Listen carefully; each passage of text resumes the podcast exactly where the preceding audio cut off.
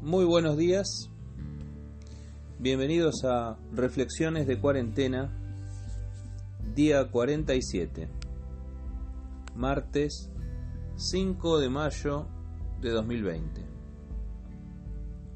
Hoy compartimos nuestro testimonio.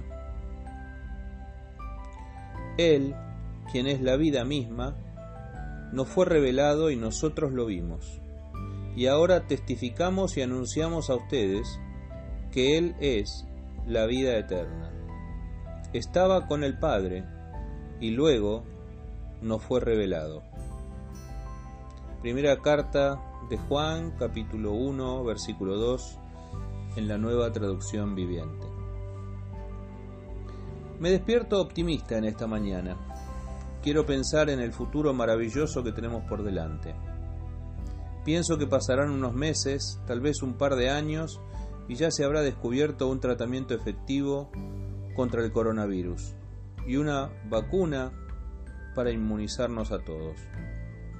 Y sí, pasará un tiempo y todos habremos vuelto a la vida normal, o casi normal. Cada uno a su trabajo y los niños a la escuela, con algo de distancia social y algunos cambios en los hábitos cotidianos, pero cada uno a lo suyo. Volverá el fútbol de cada domingo y la Champions League, se jugarán los Juegos Olímpicos de Tokio 2021 y se pondrán en marcha las eliminatorias para el Mundial de Qatar 2022.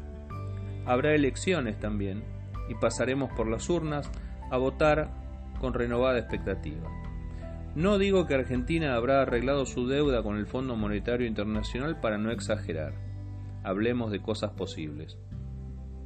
Dentro de un tiempo, entonces, todo esto nos parecerá una horrible pesadilla de la que habremos despertado para bien.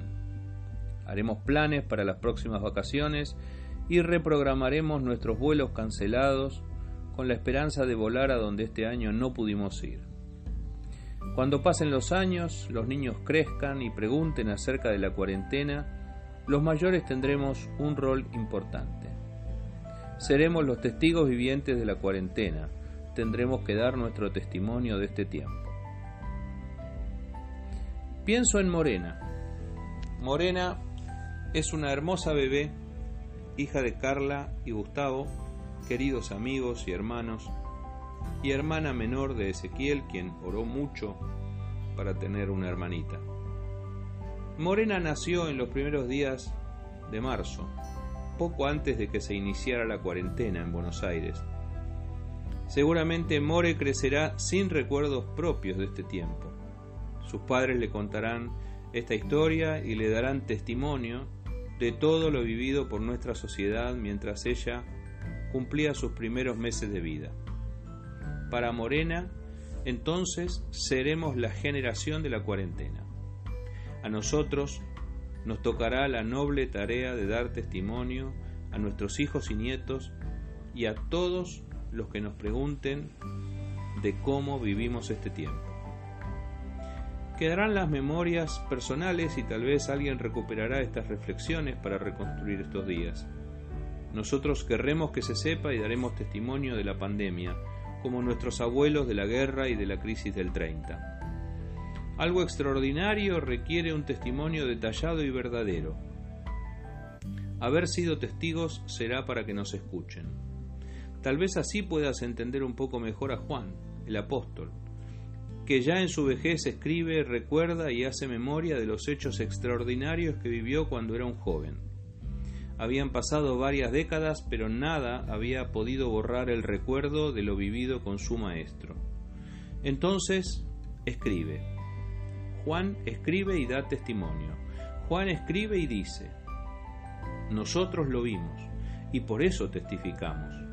Lo vimos con nuestros propios ojos, les anunciamos lo que nosotros mismos hemos visto y oído para que ustedes tengan comunión con nosotros. Escribimos estas cosas para que ustedes puedan participar plenamente de nuestra alegría. Así comienza su primera carta. Una experiencia tan traumática como la de la cuarentena resulta difícil de olvidar y genera el deseo de dar testimonio de cómo vivimos este tiempo. Una experiencia tan maravillosa como la de caminar con Jesús resulta difícil de ocultar y produce en nosotros el deseo de dar testimonio de cómo vivimos nuestra fe, como le pasó a Juan. A mí no me lo contaron, yo lo vi, dice Juan. Salvando las distancias, algo así decían cuando yo era niño quienes habían visto jugar a Pelé. Y algo así diremos seguramente dentro de algunas décadas quienes hemos visto jugar a Messi. Yo lo vi, no me lo contaron. Bueno, eso mismo dice Juan nosotros vimos a Jesús. Él, que era la vida misma, nos fue revelado y nosotros lo vimos. Y ahora testificamos y anunciamos a ustedes que Él es la vida eterna. Así de simple y sencillo, así de contundente e indiscutible. No puedo evitar dar testimonio de lo más extraordinario que vi en mi vida. Tal vez por eso los creyentes no podemos dejar de dar testimonio de nuestra fe. Tal vez ahora entiendas a quien no para de hablarte de Jesús. Mi oración en este día es que si verdaderamente te encontraste con Jesús, puedas hablar de Él y dar tu testimonio. Y si aún estás dudando, puedas escuchar al menos una vez a quien te comparte su testimonio. Porque no se puede callar la fe cuando es genuina. Como dijeron aquellos dos discípulos de Jesús, Pedro y este mismo Juan, con varios años menos, cuando los quisieron callar con amenazas. Porque no podemos dejar de decir lo que hemos visto y oído. Es decir, no podemos dejar de dar nuestro testimonio. Que Dios te bendiga.